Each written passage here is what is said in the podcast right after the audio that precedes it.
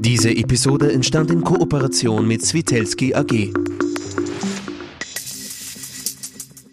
Hohe CO2-Emissionen, steigende Materialkosten, ein Mangel an Arbeitskräften. Die Baubranche steht vor großen Herausforderungen. Wie diese bewältigt werden können, welche Rolle dabei Ideen und Innovationen spielen können, darüber möchte ich heute mit meinem Gesprächspartner Harald Gindel sprechen. Er ist CFO des Bauunternehmens Svitelski. Herr Gindel, herzlich willkommen bei uns. Danke für die Einladung. Herr Gindel, wann hat Sie zuletzt mal etwas so genervt, dass daraus eine konkrete Veränderung im Unternehmen geworden ist? Ja, es gibt täglich Dinge, die einem auffallen, die man verändern will. Aber da braucht es eben gute Vorbereitung. Und meine Mitarbeiter und ich, wir bohren da wirklich an harten Brettern. Und wir gehen hier den Weg, dass wir das strukturiert vorbereiten, mittelfristig und langfristig denken dabei. Und eben konkrete Verbesserungen brauchen Zeit und erfolgen schrittweise. Der Trend ist da, was für mich zählt. Mhm. Der Hintergrund meiner etwas ungewöhnlichen Frage ist, dass Sie einen großen Ideenwettbewerb im Unternehmen gestartet haben, wo genau das eine der Ausgangsfragen war, die Leute einzuladen, zu sagen, hey, was stört euch, was nervt euch, was kann man besser machen? Wie sind Sie auf die Idee gekommen? Wie ist das entstanden? Da muss man ein bisschen erklären, wie es Vitesco funktioniert. Wir sind sehr dezentral organisiert. Also man könnte fast sagen, dass äh, unsere zigtausend Baustellen jede als einzelnes Unternehmen zu sehen ist. Und da haben wir sehr früh gemerkt, dass die Quelle von Profitabilität, Fortschritt, Innovation unsere Mitarbeiter sind. Denn unser Gesamterfolg entsteht nicht zentral getrieben, sondern kommt direkt von der Baustelle, von den Mitarbeitern vor Ort. Und hier wollten wir die Ideen strukturiert in einen Prozess reinbringen, damit wir hier das Ganze clustern und auch gut abarbeiten können. Gleichzeitig haben hier natürlich auch die Mitarbeiter die Chance, dass sie uns zeigen, dass sie Mitarbeiter wollen, dass sie sich mhm. einbringen wollen. Und wir geben den Mitarbeitern auch ein klares Bild und auch die Möglichkeit, hier wertgeschätzt äh, ihre Ideen umzusetzen. Was ist denn dabei herausgekommen bei dem Wettbewerb? Ja, da sind einige gute Ideen rausgekommen. Eine, eine Idee ist zum Beispiel, die Kommunikation mit unseren Mitarbeitern zu verbessern, nämlich auch mit unseren gewerblichen Mitarbeitern. Das ist hier entscheidend. Und da war zum Beispiel der Sieger des Ideenwettbewerbs äh, eine App, die wir hier entwickeln wollen, um hier die Kommunikation mit allen Mitarbeitern zu stärken. Hat Sie das überrascht, Herr Gendel, dass im Unternehmen so viel Potenzial steckt, dass da so viele Ideen kommen, dass sich so viele Leute beteiligen? Na, das war wirklich äh, überraschend, war, wie viele Ideen in welch kurzer Zeit eingemeldet wurden, weil wir haben hier nicht eine sehr lange Vorbereitungszeit gehabt und haben es daher geschafft, dass bis zu drei, also dass 350 Ideen eingemeldet wurden in nur drei Monaten. Und das hat uns sehr überrascht, aber das freut uns auch sehr, weil wir sehen, dass sich die Mitarbeiter wirklich mit uns auch identifizieren können. Dieser Ideenwettbewerb ist Ihr spezieller Zugang? Äh, das war unser Weg dazu. Ja. ja. Wir, wir wollen, oder aus unserer Struktur her, dass wir dezentral geführt sind, äh, denken wir, dass wir bottom-up, also von unten herauf, die, diese Ideen mehr fördern können. Das braucht natürlich Rahmenbedingungen, die dafür geschaffen werden von den Führungskräften, vom Vorstand. Und hier braucht es die Mechanismen dazu, dass die Leute das auch machen können. Was sind Rahmenbedingungen? Rahmenbedingungen sind, dass man die Leute auffordern und ermutigen, ja, dass sie äh, Dinge auf neue Art und Weise lösen mit Innovationen, dass sie ihren Arbeitsprozess laufend hinterfragen, welche Vorteile kann es bringen, wenn ich etwas ändere. Und gerade in unserer Branche ist es ja so, dass jeder Vorteil, äh, jeder kleine Vorteil eigentlich darüber entscheidet, ob wir einen Auftrag auch bekommen oder nicht. Mhm. So entsteht Innovationskultur. so entsteht Innovationskultur und, und auch gleichzeitig eine Bindung der Mitarbeiter, denke ich, weil sie sehen, dass sie einen Beitrag leisten können. Ja? Die Mitarbeiter wollen ja einen Beitrag leisten und gehört werden.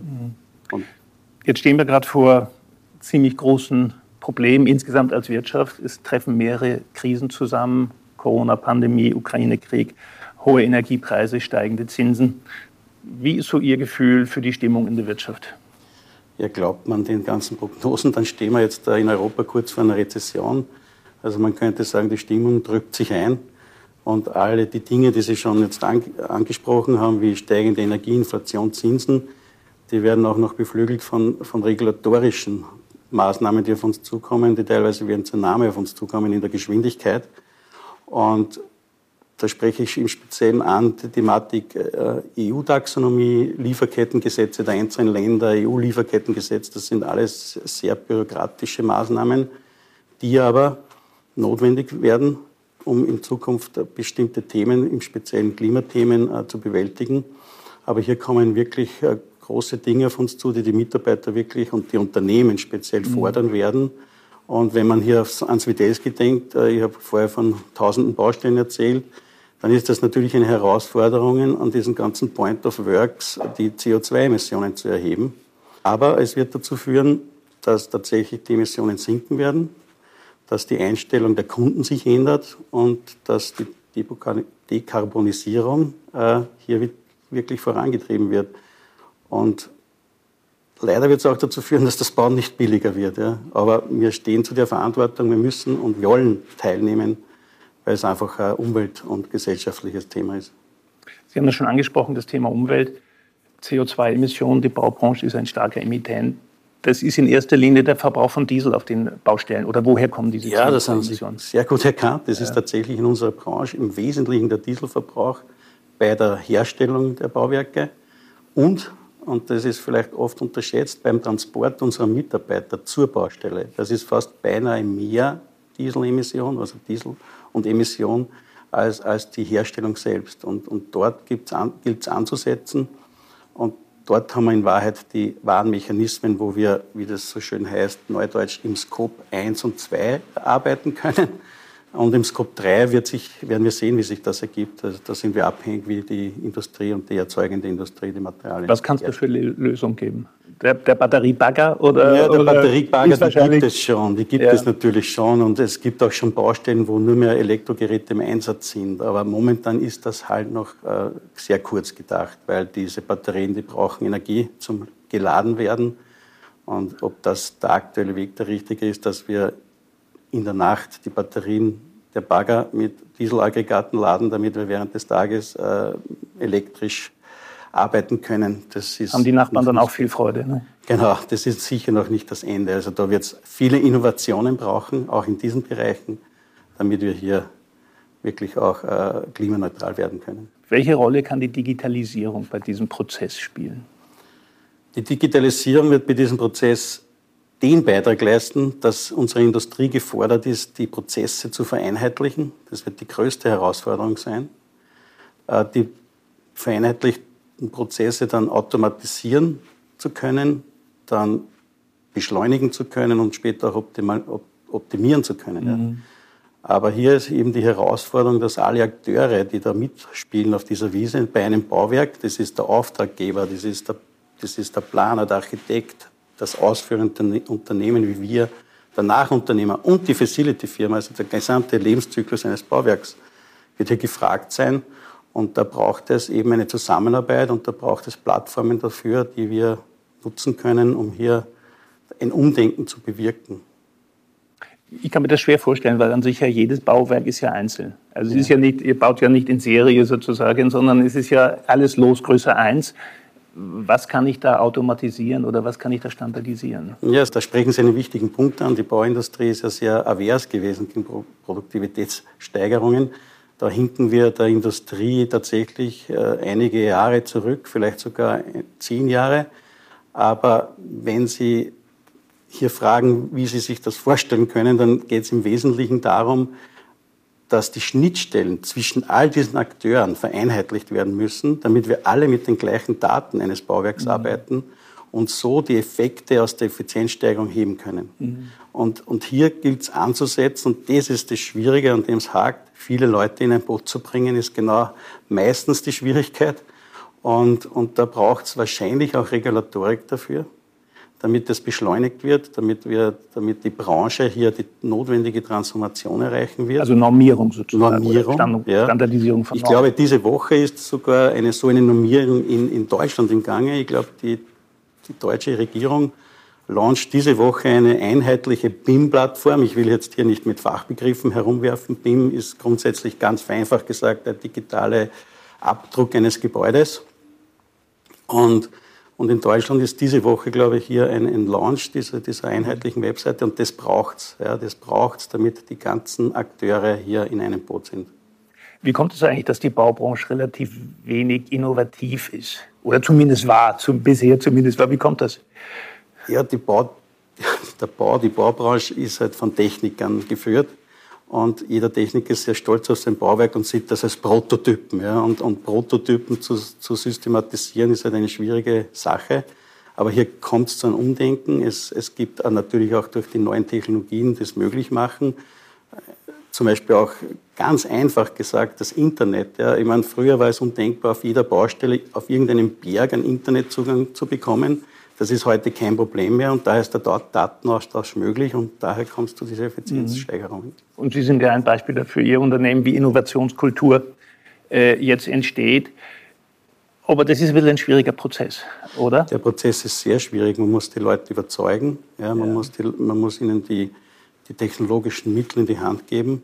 Und man muss hier das wirklich auch sehr langfristig planen. Das muss in den gesamten Strategieprozess rein. Ja, diese Thematik, äh, vereinfacht gesagt, äh, die Thematik Digitalisierung, die Thematik Klimawandel, Umweltanpassung, daraus resultierende einheitliche Prozesse, und die, die, Geschäftsmodelle, die daraus entstehen werden, ja, das, das braucht alles Strategie und Vorbereitung. Und, und ein wichtiger Teil ist aber, die Leute hier einzubinden. Mhm. Und das machen wir mit unserem Innovationsprozess. Mhm. Und es gibt Bereitschaft. Damit uns die Ideen nicht ausgehen dafür. Ja. Die Bereitschaft ist da. Wie gesagt, 350 Ideen in drei Monaten. Ich mhm. denke, das zeigt da mhm. Wirklich die Bereitschaft unserer Kollegen und Kolleginnen. Herr Gindl, ein groß, anderes großes Thema ist das Thema Arbeitskräftemangel. Betrifft natürlich nicht nur den Bau, betrifft viele Industrien. Welche, welche Gegenstrategien äh, gibt es da oder welche Innovation kann es geben, um das Problem zu lösen? Da braucht es die Innovationen, um die Produktivitätssteigerungen zu erreichen, damit wir das ausgleichen können, diesen Rückgang an Arbeitskräften. Ja. ja. Und, und es braucht neben den Innovationen auch noch die klassische Arbeit. Und wir investieren sehr viel Arbeit in die Jugendarbeit. Das ist uns ein sehr großes Anliegen. Also wir haben es wirklich und da freuen uns wirklich sehr darüber. Wir haben aktuell 360 Lehrlinge in über 30 Lehrberufen in Ausbildung. Da haben wir angesetzt, da gehen wir in die Schulen raus, um, um immer mehr junge Leute für technische Berufe und auch für den Bau zu interessieren. Ein zweiter wichtiger Punkt ist, wird sein, dass wir mehr Frauen in unsere Branche bekommen. Mhm. Sehr wichtig. Da ist uns in letzter Zeit auch einiges gelungen. Und und ich glaube, das ist das generelle Problem, was Sie angesprochen haben. Wir müssen versuchen, natürlich die Leute in der Branche zu halten, in Beschäftigung zu halten und vielleicht sogar in der Erwerbstätigkeit halten. Und da meine ich jetzt nicht einfach das Pensionsalter anzuheben. Ja. Da meine ich tatsächlich vielleicht auch regulatorisch politische Hilfe, hier Steueranreize zu schaffen für leistungsbereite Leute, die auch einmal Überstunde machen wollen, hier steuerliche Anreize zu schaffen oder Leute, die länger arbeiten wollen, hier ebenfalls Anreize zu schaffen, um nicht mit der Quali das Pensionsalter mhm. erheben zu müssen. Mhm. Weil ich bin da schon der Meinung, dass wir jetzt, das Problem wird sich nicht lösen, wenn sich jetzt alle Firmen matchen ja, und die besten Angebote machen an die Mitarbeiter und an die Mitarbeiterinnen. Es geht darum, mehr Leute in Beschäftigung zu bringen und zu halten, weil die Anzahl der Leute macht so aus, dass wir die Löcher füllen. Und wenn wir immer nur die gleichen Leute hin und her schieben, werden es nicht mehr werden. Sehen Sie da Bereitschaft bei der Politik? Gibt es da Signale? Also aktuell gehen die Signale dann nicht in diese Richtungen. Äh, man, man, sieht auch in den ganzen Änderungen, die jetzt vorgeschlagen werden, eher immer nur die Direktzuschüsse und, und mhm. nicht das Einwirken auf Leistungsbereitschaft. Da muss sich vielleicht etwas ändern und ich glaube, da, da ist wirklich äh, Kommt Bewegung in die Sache. Ja, ja. Svitelski ist in den vergangenen Jahren sehr stark gewachsen. Sie haben viele kleinere Unternehmen äh, übernommen. Welche Strategie steckt da dahinter? Äh, grundsätzlich haben wir eine sehr risikoaverse Strategie, das muss man gleich mal vorausschicken. Und es war uns immer sehr wichtig, dass wir, wenn wir etwas kaufen, dass es unsere Wertschöpfungskette vertieft, erweitert. Das geht im Wesentlichen, indem man in, ins Portfolio reingeht oder in die Märkte, in die Regionen. Äh, eine weitere Voraussetzung, die, ist, auch, die war, ist uns immer noch sehr wichtig, ist, dass in dem Unternehmen, die wir kaufen, Mitarbeiter oder Personen sind, die das Unternehmen auch führen können. Weil im Grundsatz mhm. ändern wir sehr wenig, wenn wir Unternehmen kaufen. Das Einzige, was wir vereinheitlichen ist und sofort übernehmen, ist, das sind die Finanz- und Rechnungswesenprozesse. Alles andere versuchen wir so gut wie möglich laufen zu lassen. Wenn Sie meine Firma kaufen, bleibt dann Johansen auf dem Schild oder steht dann Zwitelski? Kann durchaus Johansen draufbleiben. Äh, wollen wir auch üblicherweise so. Ja. Und würden wir in Ihrem Fall auch machen. Ist ein guter Name. Vielen Dank. Ähm, in vielen Unternehmen folgt ja auf starke Wachstumsphasen dann eher eine gewisse Phase der Stabilisierung sozusagen. Wie ist das bei Ihnen? Wir hatten jetzt das Glück, dass wir in den letzten 20 Jahren sehr stark gewachsen sind. Also wir haben ein Durchschnittswachstum der letzten 20 Jahre von 10 Prozent pro Jahr gehabt. Mhm. Und das hat dazu geführt, dass wir aktuell auch sehr gut aufgestellt sind. Wir haben unsere Hausarbeit gemacht, was bedeutet äh, Diversifizierung in den Märkten, in den Sparten. Wir haben einen guten Auftragspolster aktuell angesammelt, der uns auch durch die nächsten Jahre gut führen wird.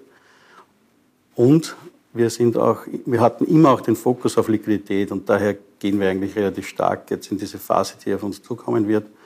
Und da werden wir hoffentlich ja, auch äh, einige Chancen bekommen bei den Akquisitionen, wenn ich dann mal zurückkommen darf, weil ich davon wirklich ausgehe, dass die aktuelle wirtschaftliche Veränderung hier Chancen bietet und dafür sind wir gerüstet. Mhm. Svitelski ist im Besitz mehrerer Familien. Es gibt große Mitbewerber, die sind an der Börse notiert. Ist Ihre Familienstruktur ein Vorteil oder ist es ein Nachteil gegenüber den Börse, einer Börsennotierung? Wie würden Sie das Also ich sehe das tatsächlich als klaren Vorteil. Also wir haben hier wirklich gute Möglichkeiten, dass wir sehr langfristig planen, dass wir auch Innovationen langfristig angehen. Und wir sind hier nicht getrieben von kurzfristigen Gewinnerwartungen und, und von Storytelling. Äh, was auch bei uns sehr gut erkennbar ist, äh, ist, dass unsere Mitarbeiter sich sehr stark identifizieren mit den Eigentümern und umgekehrt die Eigentümer mit den Mitarbeitern. Die wissen wirklich sehr gut, was sie an ihnen haben und drücken das auch immer wieder aus bei diversen Feierlichkeiten, weil Erfolge müssen ja auch gefeiert werden. Und so führt das dazu, dass diese Verbundenheit der Eigentümer, weil die Eigentümer haben ja die Firma auch einige Jahre in der Vergangenheit selbst geführt und, und den Charakter geprägt dieses Unternehmens, die Unternehmenskultur teilweise geprägt. Und diese Verbundenheit führt dazu, dass wir eigentlich immer davon profitiert haben, geschäftlich in den letzten Jahren. Mhm. Mhm. Lassen Sie uns gemeinsam noch in die Zukunft blicken, auch vielleicht unter dem Aspekt Innovation, Innovationskultur. Wo steht Zwitelski in fünf Jahren oder in zehn Jahren? Wie viele Ideen sind jetzt schon geboren und umgesetzt und ausprobiert und vielleicht verworfen? Wie, wie ist die Zukunft? Also ich bin froh, dass Sie jetzt an, an die, nach der längeren Zukunft fragen, weil wenn Sie sagen, wir gehen die nächsten zwei Jahre, ist das eine sehr schwere Frage. Aber im Long, Long Run würde ich jetzt sagen, dass, ich, dass wir hoffentlich von den 350 Ideen mindestens 300 umgesetzt haben, dass wir, dass wir weiter daran arbeiten, strategisch unseren Fokus, nämlich in, die, in den technologischen Wandel unserer Branche zu bringen, hier in der Transformation ganz vorne zu sein das wird entscheidend sein. Wie ich bereits vorher gesagt habe, geht es hier wirklich um die Themen Automatisierung, Vereinheitlichung von Prozessen. Äh, die Themen Umwelt und, und Klima, Klimawandel sind große Themen und daraus werden, leiten sich später erst neue Geschäftsmodelle ab. Und wer hier gut vorbereitet ist, der, glaube ich, wird die nächsten zehn Jahre wirklich outperformen. Und ich glaube, wir sind hier wirklich gut vorbereitet, weil wir schon vor einigen Jahren hier begonnen haben, einen, Prozess auf, einen Strategieprozess aufzusetzen, der noch immer läuft. Und, und wenn wir ans Wachstum denken, ich darf es ja sagen, weil wir sind an der Börse notiert und daher werde ich keinen Kurs beeinflussen. Aber ich denke, dass wir äh, ähnlich wie in den letzten Jahren auch die nächsten 15 Jahre, wenn man in einer Dekade denkt, mhm. unser Wachstum fortsetzen werden. Und Ideenwettbewerb, das bleibt keine Eintagsfliege, Sie bleiben da drauf, das wird sich weiterentwickeln. Das bleibt keine Eintagsfliege. Wir haben diesen Ideenwettbewerb jetzt noch ein neues Gesicht gegeben. Wir nennen das in der Firma Innovation Hub. Das bleibt, also das ist gekommen, um zu bleiben. Und wir werden hier unsere Mitarbeiter weiterhin ständig ermutigen, um hier äh, ihre Ideen einzubringen. Und wir werden sie schrittweise umsetzen, damit es unserem Slogan das WTS gebaut auf Ideen, dass wir dem gerecht werden. Herr Gindel, dann sage ich vielen Dank, dass Sie bei uns im Studio waren. Meine Damen und Herren, ich bedanke mich bei Ihnen äh, für Ihr Interesse. Ich hoffe, wir konnten Ihnen ein bisschen Einblick geben doch in die Komplexität von Bauwirtschaft und welche Rolle Innovation dabei spielen können. Herzlichen Dank.